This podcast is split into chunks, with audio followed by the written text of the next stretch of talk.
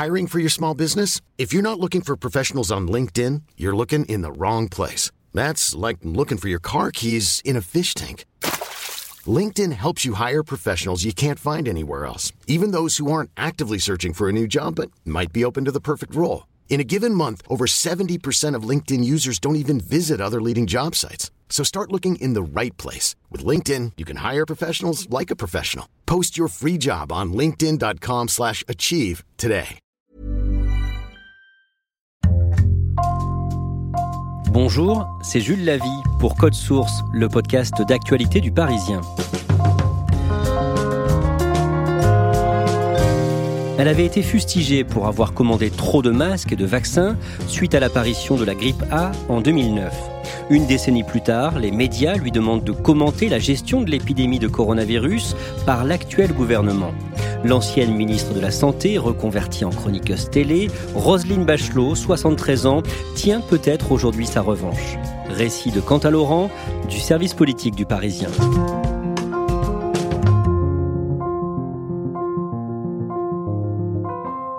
Roselyne Bachelot, c'est avant tout une ancienne ministre de Jacques Chirac et de Nicolas Sarkozy qui est devenue chroniqueuse télé, qui est extrêmement présente sur les plateaux télé. On aurait pu croire qu'au fil des jours, les questions seraient moins nombreuses et non. Et nous avons toujours besoin d'une parole santé pour évoquer cette épidémie inédite. Bonjour Roselyne Bachelot. Bonjour Elisabeth Martichoux. Merci beaucoup d'être D'autant plus aujourd'hui, alors qu'elle peut faire valoir justement son expérience d'ancienne ministre de la Santé qui a vécu un épisode d'épidémie avec la grippe A en 2009. Donc c'est aujourd'hui et depuis le début de la crise du coronavirus, c'est un peu devenu quelqu'un d'incontournable. Quentin Laurent, vous l'avez interviewé récemment pour Le Parisien et vous avez titré votre papier, votre portrait, Roselyne Bachelot, la revanche d'une inclassable. Pourquoi ce titre d'un mot Depuis le début de la crise, on a beaucoup parlé du manque d'anticipation du gouvernement, du manque de masques.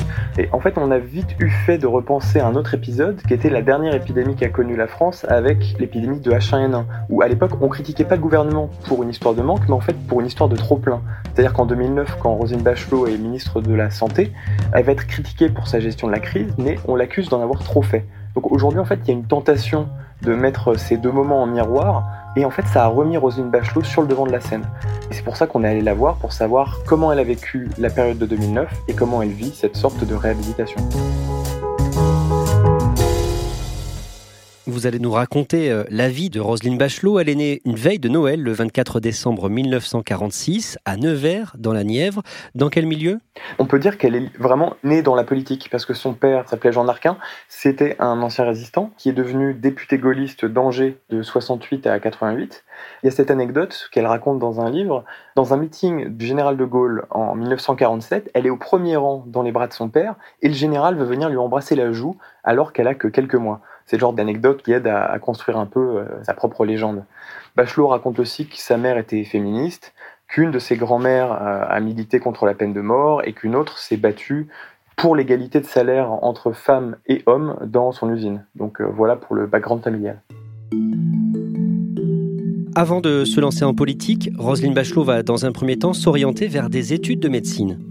Ses parents étaient tous les deux dans le médical, ils étaient tous les deux chirurgiens-dentistes. Elle commence des études de pharmacie à Angers, qu'elle va interrompre dans un premier temps pour travailler. Et c'est là qu'elle va commencer à travailler pour des laboratoires pharmaceutiques pendant à peu près une vingtaine d'années. C'est justement ce qui va lui être reproché plus tard, quand elle devient ministre de la Santé, parce que certains l'accuseront d'avoir voulu favoriser les, les laboratoires pharmaceutiques. Elle reprend ses études à la fin des années 80 et elle obtient son diplôme de docteur en pharmacie et elle est même majeure de sa promo. Rapidement, le virus de la politique va la rattraper. Elle va suivre les traces de son père. Elle s'engage au RPR, comme son père, où elle est militante, et elle va se faire élire d'abord comme conseillère générale en mars 82, puis euh, à la région euh, des Pays de Loire en 86. Son père donc était député du Maine-et-Loire, député d'Angers, et en 1988, il veut que sa fille prenne sa succession, sauf que le parti veut pas. Parce qu'ils disent, bon, bah, il n'est pas question de faire de népotisme, il y a des gens qui attendent, donc bah, Jean Arquin, c'est toi ou c'est quelqu'un d'autre. Quoi. Ce que va faire son père, et là c'est un coup politique à l'ancienne, il va dire, ok, j'y retourne, je suis candidat aux législatives de 88, et une heure avant la fin du dépôt des noms pour les législatives, il va aller en préfecture et déposer le nom de sa fille. C'est comme ça qu'il a forcé la main au RPR pour imposer Roselyne Bachelot comme candidate aux législatives en 88. Et elle va gagner cette élection et donc prendre le siège de son père.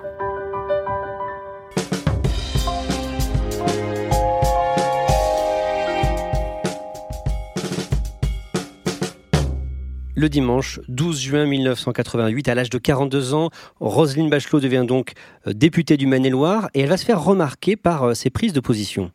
Oui, ben en fait, déjà, toute jeune parlementaire, euh, elle défend des positions et elle est sur des combats qui ne sont pas forcément ceux de sa famille politique.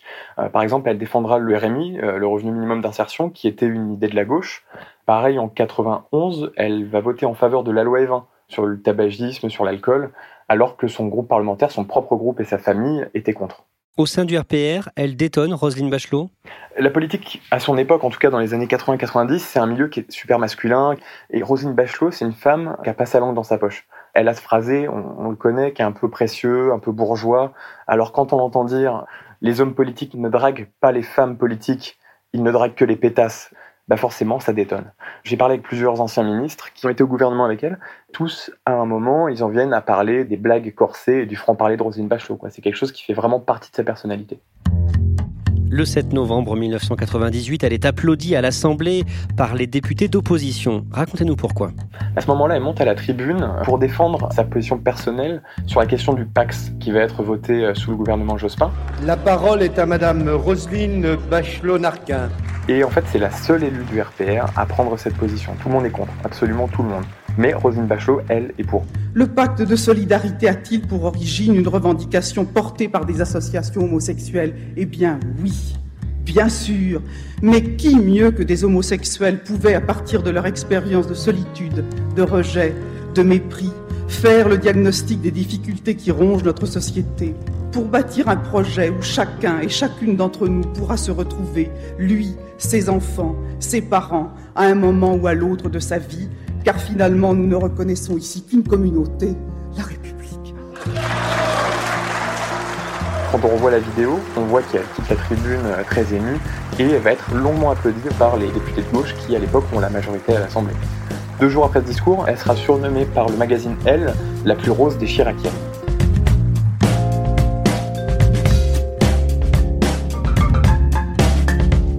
Elle se dit également féministe et elle n'hésite pas à s'attaquer à sa propre famille politique. Dès la fin des années 90, elle dit qu'il est important que, par exemple, les femmes soient plus nombreuses à l'Assemblée. Je crois qu'à l'époque, elles ne sont que 10% de femmes députées contre à peu près 40% aujourd'hui. Et déjà à l'époque, Bachelot rue un peu dans les brancards pour dire il faut plus de femmes. En 1999, elle va même jusqu'à insulter ses propres collègues, des sénateurs de droite qui avaient voté contre une mesure sur la parité. Bah, elle se gêne pas pour les traiter de cons. Son franc-parler lui vaut aussi une réputation euh, d'abonné aux bourdes, ainsi qu'une marionnette au Guignol de l'Info à partir de 2002. Elle est comment au Guignol? Un personnage comme Bachelot, c'est du pain béni pour les guignols. Euh, et ils vont forcer le trait comme ils ont l'habitude de faire. Ah, oh oui, oh, oh, oh pardon, oh la boulette. Elle dit souvent. Euh, ah bon? D'une façon euh, extrêmement niaise, ah euh, ce qui rendait le personnage euh, très burlesque. Quoi. Et Bachelot a assez mal vécu le fait d'être caricaturé comme ça par les guignols. Elle a dit lors d'une interview, après avoir quitté le, le ministère de la Santé, elle me faisait souffrir, je passais pour une gourde. Après avoir été la porte-parole de Jacques Chirac en 2002 lors de sa campagne présidentielle, Roselyne Bachelot décroche le ministère de l'Environnement, mais lors du remaniement de mars 2004, elle est remerciée et redevient conseillère régionale. De 2004 à 2007, elle siège au Parlement européen et il faut attendre l'élection de Nicolas Sarkozy euh, en 2007 pour la retrouver à un poste à haute responsabilité. En 2007, donc euh, Sarkozy choisit de nommer François Fillon comme Premier ministre. Et il se trouve qu'en fait François Fillon, bah, c'est un grand ami de Roselyne Bachelot, ils se connaissent depuis plus de 30 ans. Donc on a beaucoup dit qu'à cette époque-là, euh, c'est vraiment Sarkozy qui avait choisi tous les ministres, la totalité des ministres, et que François Fillon n'avait pas eu, pas eu son mot à dire, mais que Roselyne Bachelot était vraiment le seul choix euh, que Fillon avait pu imposer. En plus, certains ont dit que la santé, c'était un peu le Graal pour Bachelot, qu'elle avait fait des pieds et des mains pour rentrer au gouvernement après s'être fait euh, débarquer du ministère de l'Environnement euh, sous Chirac, la voilà de retour aux affaires et en plus au premier plan. Et c'est aussi grâce à, son doctorat euh, en pharmacie. Ce qui est sûr, c'est qu'elle découvre pas le milieu de la santé. On a dit qu'elle avait été major de sa promo, elle a bossé pour les laboratoires pharmaceutiques, donc elle, connaît le, le, dossier, elle connaît le milieu, donc c'est pas quelqu'un qui débarque totalement. Même si une pharmacienne à la tête de la santé, ça n'a pas plu à tout le monde. À l'été 2009, Roselyne Bachelot se retrouve sous le feu des critiques. C'est à ce moment qu'elle présente une de ses principales lois, la loi qu'on appelle HPST, donc pour Hôpital, Santé, Territoire. Euh, l'objectif de cette loi, c'est d'améliorer l'accès aux soins, la prévention, mais aussi de moderniser l'hôpital public. Et en fait, c'est sur ce point-là que ça va coincer. Les médecins montent au créneau parce qu'ils accusent Bachelot de faire rentrer l'hôpital public dans une logique de un peu comme une gestion d'entreprise. À l'époque, d'ailleurs, il y a Bernard Debré, qui est un médecin et euh, député de l'UMP, qui va lui aussi critiquer euh, la mise en place de cette loi, parce qu'elle fait rentrer en fait une logique comptable dans la gestion de l'hôpital, et une logique comptable, bah, c'est contraire à l'esprit de service public. Et c'est vrai qu'à ce moment-là, euh, elle va se mettre le corps médical à dos. Au même moment, Roselyne Bachelot doit faire face à une crise majeure, l'épidémie de grippe A. L'OMS, l'Organisation mondiale de la santé, devrait déclarer une pandémie de grippe A H1N1. Elle apparaît au Mexique au printemps 2009. À l'époque, les spécialistes sont un peu inquiets. Euh, le virus, visiblement, voyage euh, très très vite. Comme aujourd'hui, les, spécialistes ne sont pas d'accord. Est-ce que c'est une grippette? Est-ce que c'est un virus dangereux? Des membres du cabinet de Bachelot à l'époque m'ont raconté qu'ils recevaient en fait des messages qui étaient très alarmants du Mexique, que le virus, visiblement, tuait des gens au profil complètement différent. Donc il y avait une grosse inquiétude. Quand on lit les déclarations de la patronne de l'OMS qui s'appelait Margaret Chan à l'époque, elle est très inquiète et très alarmante sur le sujet. Et là, elle fait le choix de la précaution. Je crois que les Français euh, qui nous écoutent ne nous pardonneraient pas si nous n'étions pas préparés à toute éventualité. Donc, euh, effectivement, euh, nous envisageons la situation sans catastrophisme et avec beaucoup de sérieux parce qu'elle exige une préparation intense précaution maximale. Euh, c'est comme ça qu'elle me l'a raconté, c'est comme ça qu'elle le défendait aussi en 2009. On m'a rapporté une phrase que Nicolas Sarkozy lui aurait dit à l'époque, où il lui dit Roselyne, écoute pas ceux qui disent qu'on en fait trop, on n'en fait jamais trop. Donc, dès l'été, elle commande 94 millions de doses de vaccins et euh, pour 195 millions d'euros de masques. Le problème, c'est que la campagne de vaccination qui est lancée à l'automne ne prend pas trop. Roselyne Bachelot va même être obligée d'aller se faire elle-même vacciner un peu euh, dans une opération de communication montée au dernier moment. Euh, elle file dans un gymnase du 15e arrondissement et se fait vacciner sous, une nuée de, de caméras et d'appareils photo. Il y a un de ses conseillers de l'époque qui me racontait que ça avait été organisé complètement au dernier moment, un peu dans la panique, pour justement inciter les Français à se faire vacciner et donner l'impression qu'en fait tous ces efforts n'avaient pas été faits pour rien. Quoi. Au final, il y a qu'environ 5 millions de Français qui vont être vaccinés et ça représente euh, moins de 10% de la population. Vous disiez euh, près de 200 millions d'euros de masques euh, dépensés, ça représentait combien de masques? Ben, Ça veut dire qu'en gros, à la fin 2009, la France possède un stock de 1,7 milliard de masques. Pourtant, ce virus, le H1N1, n'est pas le fléau que l'on redoutait. 342 morts sont recensés euh, en France. Et rapidement, Roselyne Bachelot va être la cible de nombreuses critiques. Qu'est-ce qu'on lui reproche? Les gens qui vont la critiquer, lui reprocher d'en avoir fait trop, en fait, ils l'accusent d'avoir dilapidé l'argent public. C'est là où ressortent euh, notamment les accusations de collusion avec les laboratoires pharmaceutiques. En gros, elle aurait voulu enrichir euh, des labos aux frais de l'État. Et ça, elle le vit très très mal, comme un trauma. Quant à Laurent, à l'été 2012, après la défaite de Nicolas Sarkozy, Roselyne Bachelot décide de mettre de côté sa carrière politique. Cet arrêt euh, de la politique, il était prévu. En gros, elle arrive au ministère de la Santé au mois de mai 2007. Et en fait, dès le mois de mai, elle dit à plusieurs de ses collaborateurs, c'est la der des der, moi, à la fin du quinquennat, je raccroche. Et elle décide de se lancer dans la télévision. Laurence Ferrari, elle voulait monter une émission, euh, un talk show avec que des femmes pour parler d'actualité, etc. Elle avait repéré le profil de Rosine Bachelot. Elle l'avait déjà interviewé en fait plusieurs fois et son profil lui plaisait, son côté un peu gouailleur. Elle sait que c'est quelqu'un qui bosse beaucoup, qui a une grande culture. Du coup, elle lui propose de rentrer dans cette nouvelle aventure avec elle euh, sur la chaîne qui s'appelle à l'époque D8. Et euh, Bachelot accepte. Alors les filles, qu'est-ce qu'on dit? On dit Cocorico? La France a battu bah, la Roumanie hier, 38 à 11 38 à 11, 5 essais Le bonus offensif qui est enclenché, ouais. Elle enchaîne chez Cyril Hanouna, à Europe 1, aux grosses têtes, puis à la rentrée 2017, elle débarque à LCI. Est-ce qu'elle est appréciée dans ce rôle de chroniqueuse télé? Ben, Elle a un profil qui, en soi, est déjà assez unique parce qu'elle a fait de la politique toute sa vie. Donc on la retrouve là sur des plateaux à commenter l'actualité, avec sa gouaille, ses blagues qui sont souvent osées, donc forcément ça détonne, ça marche, et elle a surtout en plus un bagage que les autres chroniqueurs n'ont pas forcément.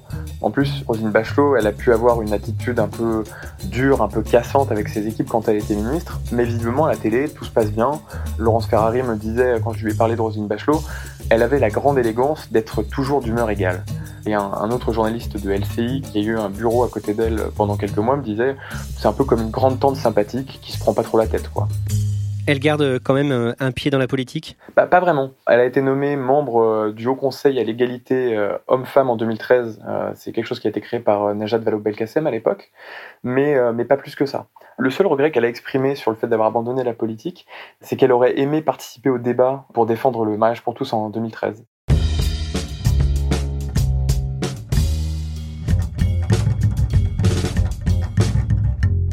Fin 2019, début 2020, une épidémie d'origine inconnue se déclare en Chine et inquiète l'OMS.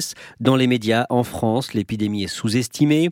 Sur Europe 1, le 28 janvier, Nicolas Canteloup ironise sur la façon dont Roselyne Bachelot avait préparé le pays à la grippe A dix ans plus tôt. Moi, à l'époque, vous en souvenez, j'avais appliqué un principe de précaution beaucoup plus ferme. Parce que si ça dégénère, il faut être paré.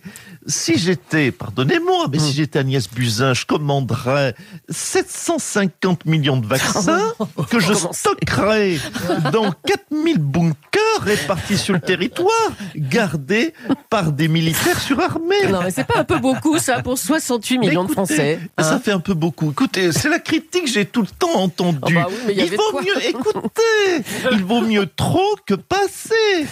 Quant à Laurent, aujourd'hui on peut dire que la France n'était pas préparée à une épidémie de cette ampleur?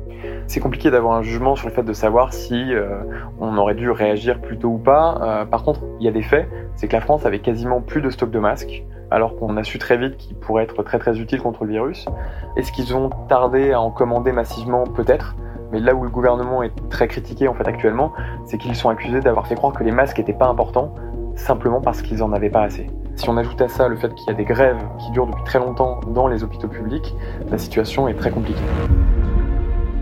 En mars, alors que la pénurie de masques cristallise les critiques à l'encontre du gouvernement, une vidéo datant du 12 janvier 2010, il y a 10 ans, refait surface. On y voit Roselyne Bachelot, auditionnée par euh, la Commission des affaires sociales de l'Assemblée nationale sur la gestion de l'épidémie de grippe H1N1. Décrivez-nous euh, cet échange. Je reparle de, mes masques, j'y reviens beaucoup. On voit un député socialiste lui faire le reproche, en fait, lui demander mais pourquoi toutes ces dépenses alors que euh, quasiment personne n'en est mort. Il lui reproche d'avoir surréagi pour une maladie qui lui paraît somme toute assez banale. Et l'autre question et l'autre reproche qu'il lui fait, c'est qu'en effet, la France bah, se retrouve avec un stock de masques qui est énorme. On a dit que c'était quasiment 2 milliards de masques. Qu'est-ce qu'on fait de ces masques? Moi, j'ai juste simplement envie de savoir ce qu'on peut en faire d'utile. Qu'est-ce qu'elle répond, Rosine Bachelot? La doctrine a toujours été constante. Elle essaie de pas se démonter. Et elle répond encore qu'il euh, s'agissait de prévenir plutôt que de guérir. Et elle rappelle qu'il y avait justement une menace qui était très forte et qu'il fallait, euh, quoi qu'il arrive, être prêt à protéger la France si jamais, bah, en effet, il y a un virus qui venait s'installer euh, dans l'Hexagone. Les masques, ils sont un stock de précautions qui est destiné à toutes sortes de pandémies. Et ce n'est pas évidemment au moment où une pandémie par exemple du type H5N1 surviendra, qu'il s'agira de constituer les stocks. Quant à Laurent, quand on entend cet échange aujourd'hui, dix ans plus tard, on se dit forcément que c'est elle qui avait raison. Ben, en fait, aujourd'hui où euh, bah, justement on manque de masques et qu'on a critiqué le gouvernement pour le fait de ne pas avoir de masques, le fait de ne pas avoir réussi à en commander, oui, on peut se dire aujourd'hui qu'on aurait aimé avoir euh, une Rosine Bachelot en 2020. En effet, ouais. Et vous qui l'avez euh, rencontrée récemment, comment est-ce qu'elle vit ça? Comment est-ce qu'elle vit cette sorte de réhabilitation? Elle refuse d'utiliser le, mot de revanche qu'on a beaucoup utilisé dans les médias. En tout cas, publiquement, elle refuse de dire qu'elle est soulagée ou alors que c'est une victoire pour elle. Elle a eu ce mot un petit peu drôle sur RMC où elle a dit Je savais qu'on me rendrait justice et je pensais qu'on me rendrait justice après ma mort. Coup de bol, je n'ai attendu que 10 ans. Elle dit bien qu'en fait, il y a quand même du soulagement euh, chez elle. Euh, on le sent en creux, notamment quand, quand, elle me racontait la façon dont elle a vécu euh, les critiques de 2009. Elle utilise des mots hyper forts. Elle parle de lynchage, elle parle de guerre contre elle, elle parle d'injures. Donc c'est là qu'on voit qu'en fait, elle a, elle a vraiment gardé ça en travers de la gorge. Elle vous a même confié qu'elle euh, tient un cahier euh, dans lequel elle consigne les propos hasardeux qu'ont pu émettre euh, des médecins ou des politiques sur l'épidémie. C'est là où on sent le côté un petit peu revanchard en fait. Parce qu'elle note tous les propos de médecins, de politiques, de gens qui interviennent dans les médias, les phrases qu'ils ont pu tenir au début de l'épidémie et qui en fait se révèlent, finalement fausses. Ce qu'elle veut faire, c'est essayer de les rappeler un peu à leur humilité. Ça n'empêche pas elle-même de pouvoir tenir des propos qui peuvent être jugés a posteriori hasardeux. Il faut se rappeler que par exemple fin février, elle parlait d'épidémie avec des guillemets, je, cite, euh, ce qui montre bien qu'elle aussi, à l'époque, sous-estimait un petit peu le phénomène. Et là, en ce moment, en tout cas, euh, elle s'en donne à cœur joie, elle est très présente dans les médias? Elle est très très présente, elle est quasiment présente tous les jours sur LCI et elle est aussi assez présente dans les autres médias qui, bah, qui l'invitent parce qu'on a envie d'avoir l'expérience de la dernière ministre à avoir géré ce type d'événement, en plus du fait que c'est une bonne cliente. Donc euh, oui, en ce moment les médias s'arrachent un petit peu Rosine Bachelot.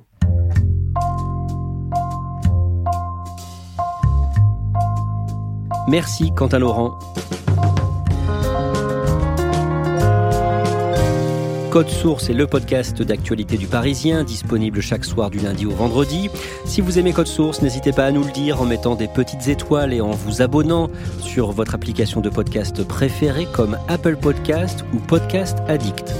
Cet épisode de Code Source a été conçu et préparé par Raphaël Pueyo, production Stéphane Geneste, réalisation Alexandre Ferreira.